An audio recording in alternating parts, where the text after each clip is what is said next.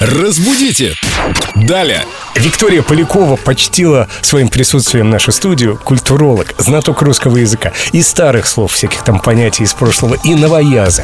И сейчас у нас очень актуальное слово «эмиграция». Привет, Вика. Привет, ребят. Такая староноворусская Вика. Староноворусиши. Да, поговорим сегодня и разберемся со значением слов, э, связанных с миграцией. Просто миграция, как вот птиц, например, это процесс переселения.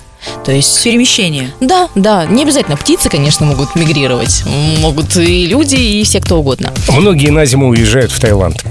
Это можно назвать миграцией? Наверное, не совсем, потому что это все же не переселение, они ведь вернутся, хочется надеяться. Ну, и птицы тоже не навсегда улетают, они же потом возвращаются с юга. Ну, Мигрируют туда-сюда, да, с- туда-сюда, да. В целом, да. Я думаю, что да, можно так сказать.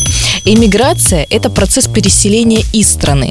То есть, вот, например, от лица, от которого звучит слово. А, а иммиграция – это процесс переселения в страну.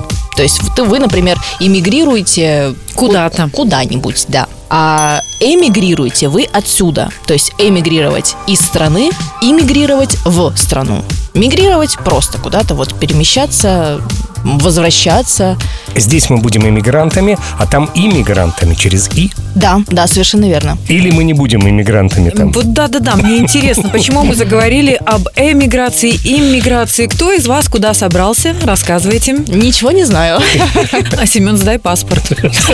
Вижу, заскучал по жарким странам. Ну, солнышко, конечно, хочется. Хочется моря, хочется песка, хочется э, какой-то южной экзотики. Надоел этот снег, вот эта слякоть. Ну, Бери нас с собой. просто. а, вот так, да? Как, как птички. Куда же я без вас? Я тоже остаюсь. Разбудите! Далее!